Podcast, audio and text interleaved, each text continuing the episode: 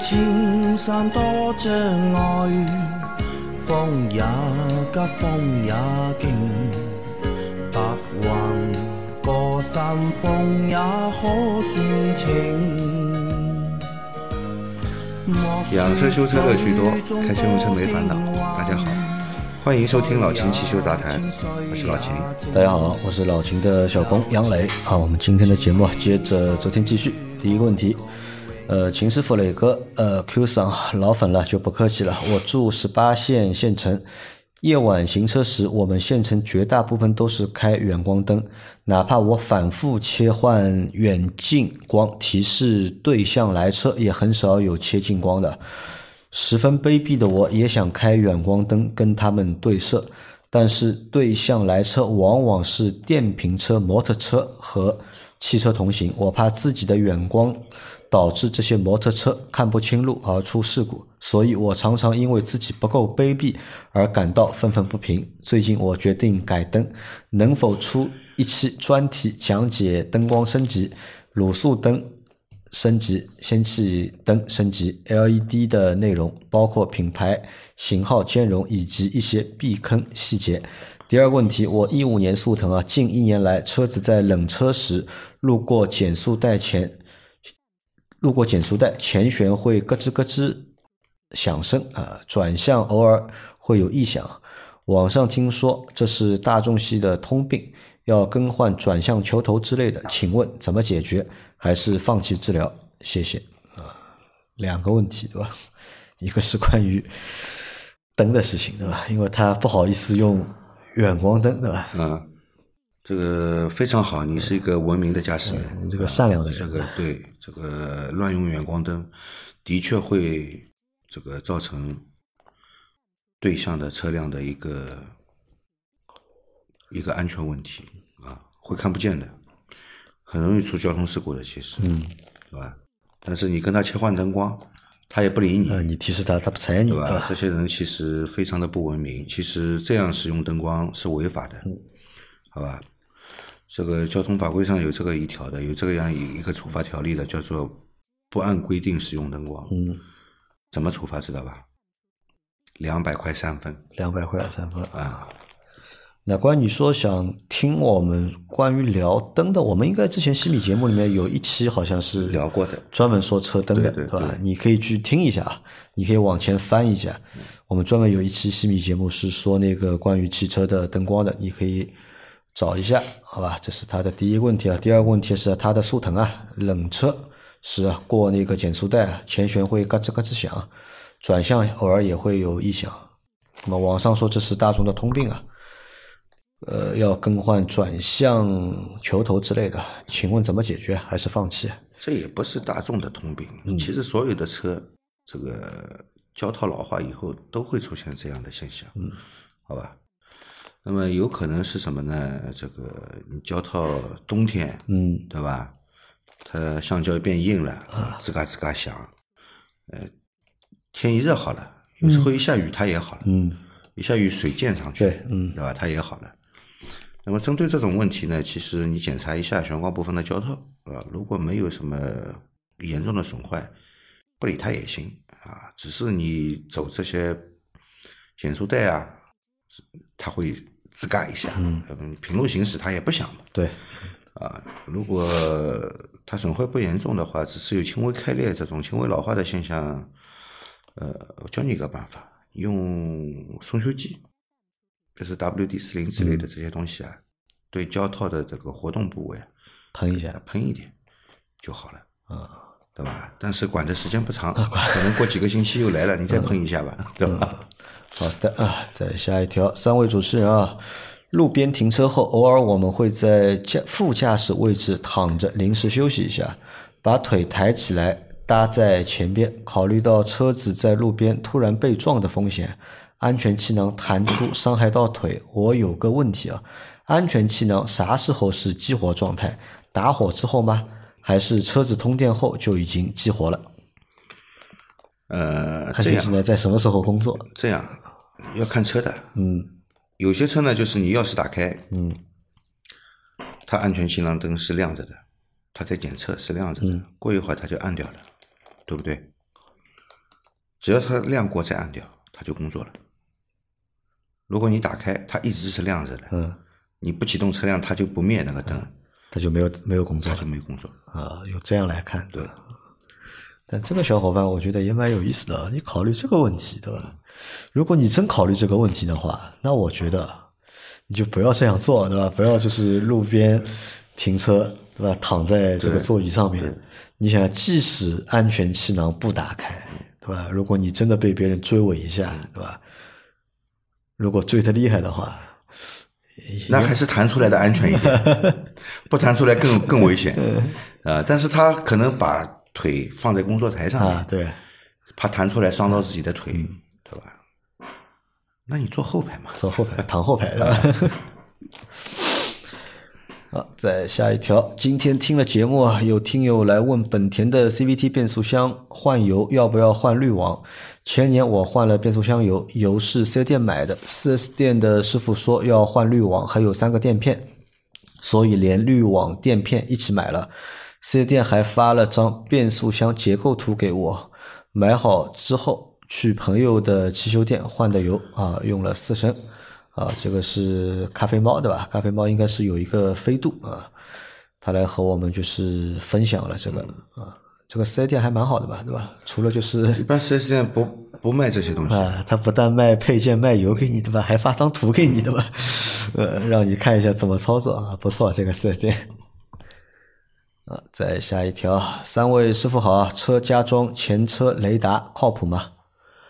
对啊，加装前雷达靠谱吗？对新手好像挺有用的。车是比亚迪秦 PLUS DM-i 五五旗舰款，这车等了七个月啊，这是人生第一辆车，坐标浦东三林地区。谢谢啊，祝节目长久办下去，受益的人越来越多，你们也多多发财啊。装前雷达靠不靠谱？装前雷达有用，有用啊，至少对前面就是你驾驶员视觉的盲区，它可以有一个警告的作用，对吧？特别是新驾驶员本身对这个车头前面的距离感本身就不好，对对吧？开车的时候也容易发生一些剐擦。嗯，那么有雷达报警呢，你知道前面有东西，对吧？你就不容易发生一些剐擦、碰撞的这样的事故，对吧？有用啊，这东西有用，靠谱吗？靠不靠谱？他可能就担心嘛，就是这个东西装上去啊，靠不靠谱啊？嗯，怎么会不靠谱呢？雷达这个又要不不要接入你车子的电脑里面的，它本身是一套独立的系统加装的，也不影响你其他的东西的工作嘛。这个应该可以，就是布线的时候要考虑到啊，要考虑好这个，要布线要合理，不要因为这个布线以后这个线束磨磨坏了造成短路啊什么的，这个是有风险的。有风险对吧？就是布线啊什么的要合理。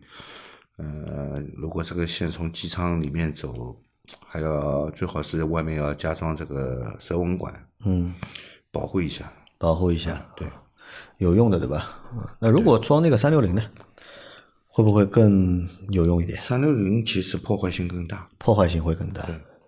啊，好的啊，那你啊这台车对吧？等了七个月，我操，看到吧？这个比亚迪现在厉害吧？嗯，有什么厉害？呃等了七个月，他依这台车然依，然让我更看不起它，我们最近也买了台比亚迪还加价，对吧？不加价，平价买的。不是呃涨价了吗？涨价不是加价，这个它是官方涨价。啊，涨价了吗？嗯为什么涨价呢？你们都支持了嘛？它就有理由涨价了卖的。好，嗯，所以商业的本性体现出来了，啊，不要说什么爱不爱的事情，好吧？好，来再下一条啊，向右打方向有哒哒哒的声音啊，挂档起步松离合也会哒哒哒的响。你这个哒哒哒的声音哪里出来的？你先告诉我，哪个部部位出来的声音？是方向盘这里发出来的声音，对吧？还是悬架发出来的声音？嗯，还是刹车发出来的声音？里的声音？对啊，你至少描述一下。你这个就跟我说哒哒响，打方往左打方向也哒哒响，抬离合起步也哒哒响，离合器应该不会有哒哒哒的声音的。离离合器应该是不会有声音的。你和我们描述一下，就是在补充评论一下，或者在下个星期的，就是问题里面，你可以提一下哪些部位发出这个声音啊？好，让我们来帮你那个做判断啊。对，好，来再来调啊，气啊油箱多久除一次水？都是在正规加油站加的油，三四万公里吧。三四万公里，对吧？对，三四万公里，三到四万公里。油箱储水，对吧？也是用汽油添加剂，对，对吧？那这个是专门针对就是油箱储水用的汽油添加剂，三万四万公里，三四万公里就是做一次这个油箱储水。对，再来调电子手刹会不会失灵？失灵后会有什么后果？谢谢三位大神。呃，所有的东西它都有可能出现故障，嗯，对吧？那电子手刹你说失灵出现故障，肯定会有的，嗯，我也碰到过的。哎，老钱，这个电子手刹的工作原理和那个普通的那个手刹一样吗？不一样，不一样。普通手刹是拉把去拉拉线，对，嗯，哪怕是你脚踩的，它也是去拉一个拉线，对，嗯，拉线去拉这个我们后轮里面的那个手刹车的刹车片，嗯，或者是直接拉风棒，嗯，啊，拉风棒，风棒这个活塞推出来，嗯，去卡住我们的刹车盘，对吧？那么电子手刹呢也有两种，早期的电子手刹其实跟我们拉线的一样的，只是它没有拉把，嗯，它是电机去拉拉执行线，那个机构啊，执行那个拉线的动作拉拉线，嗯，啊，但是，呃，现在就是这种也已经被淘汰了，基本上就是一个我们后轮风棒，它里面带电机，电机直接推动活塞来锁锁住这个，让这个让这个刹车片去抱住，嗯，刹车盘，嗯，那么轮胎就不转了，嗯对吧？手刹就拉住了。那么这个电机这个东西，它肯定会坏的呀，嗯，对吧？它坏了以后的结果是什么呢？要么就手刹拉不上，嗯，要么就释放不了，要么就是你手刹拉好的释放不了了，嗯，是吧？手刹拉拉好了，哎释放不掉了，嗯这个车子也跑不起来，它锁得很紧的，车子没办法起步的，这个就是失灵后的后果，对吧嗯？对，要么就是刹不上，对吧？要么就是刹好了之后 放不释放不了嗯，对吧？就就这两个可能，对吧？好的啊，再来一条啊，三位大师好，我的车是 V 四零啊，最近打方向时，方向盘里面有轻微的滋滋的声音，不知道是不是气囊油丝缺润滑油了，声音很轻微，如果不管它，会不会造成气囊问题？十分感谢。呃，首先跟你跟你说一下啊，有很多人，包括有些修理工都会说这个叫气囊油丝，嗯，这个叫气囊中黄，中黄，嗯中间的中，弹簧的簧，它不叫油丝啊，是油丝是手表里面的叫油丝，好吧？这个东西呢，一般是不会响的。嗯，如果你听到这个东西响了，你的气囊灯早就亮了，嗯对吧？这个东西一般是不会响的啊，可能是它的外壳，嗯，跟这个方向管柱里面什么地方有摩擦，但是不影响里面中簧，不影响啊。那么还有这个，你打方向有细微的这个摩擦声，也不一定是气囊中簧这里，嗯它引起的，啊，有可能是其他的部件，因为方向管柱里面东西多了，对吧？所以这个如果声音不是很响的话，我觉得应该不会有什么大问题。不会有什么大问题，你说方向管柱要脱落啊，这种事情绝绝对不可能的。至少和这个安全气囊没有关系啊。好的啊，来呃，最后一条啊，那这期录的比较快啊，哈哈哈我又来了啊！因为有你们，世界充满阳光啊，我会时不时的请教你们的，先谢谢了啊。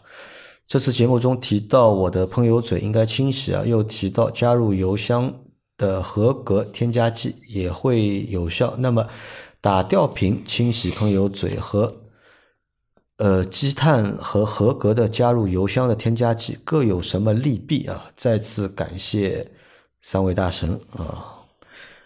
到底是对吧？施工好对吧？还是用添加剂好的？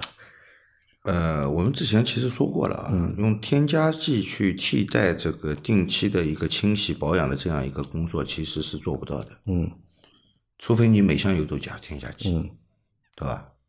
那么你隔个几千公里使用一次，只能说起到一个，不管是除碳，还是洗喷油嘴，还是什么，它就它其实是起到一个缓解的作用，缓起到一个缓解的作用，好吧？你说完全替代，我就像我说的，除非你每箱油都用，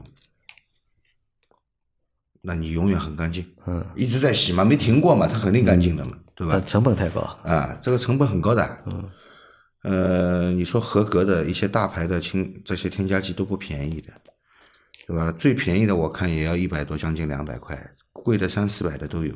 你每箱油都用，你这个油都没你这个东西贵，是吧？你你你这样用干嘛呢？啊，那么你可以平时就是添加，呃，起到一个缓解的作用啊，也可以达到一个就是保养周期延长的这样一个作用。但说你完全替代，这个不太可能。就不彻底吧，就不可能彻底把这个。不信你去试，你很久没洗的喷油嘴，你去加这个洗喷油嘴的添加剂，你连着用两箱油，用完了我再给你打吊瓶，你保证会觉得打完吊瓶力气更更这个发动机不更顺畅，油门反应更好。为什么呢？就是打吊瓶洗得更干净。其实，是一些打些吊瓶的方式洗朋友嘴是洗得很彻底的。嗯那其实啊，这些添加剂啊，就是这些添加剂的发明吧，对吧？最早我觉得原因可能是给那些不方便的人，嗯，对吧？因为你最早这些添加剂都是在赛车上面用的，慢慢慢慢呢，它也走入民用，对吧？那么各种各样的功能也不断的出现，对吧？那么你说要添加剂去取代取代你的一个必，其实必须要做的，其实保养是必须要做的，只是有很多人不做，他车子只要没趴窝，他就觉得车子没坏，嗯，对吧？那么动力下降是不是问题呢？也是问题。啊，油耗增高是不是问题呢？啊也是也是问题问题，对吧？有很多人就是觉得，哎，我这个车只要能正常开，没有没有抛锚趴在路上，嗯，它就是好的，它没问题，对吧？其实不是这样理解的，嗯啊，好吧，这个你应该理解了啊。嗯然后还有一个嘛，就是从就商业的角度来说，对吧？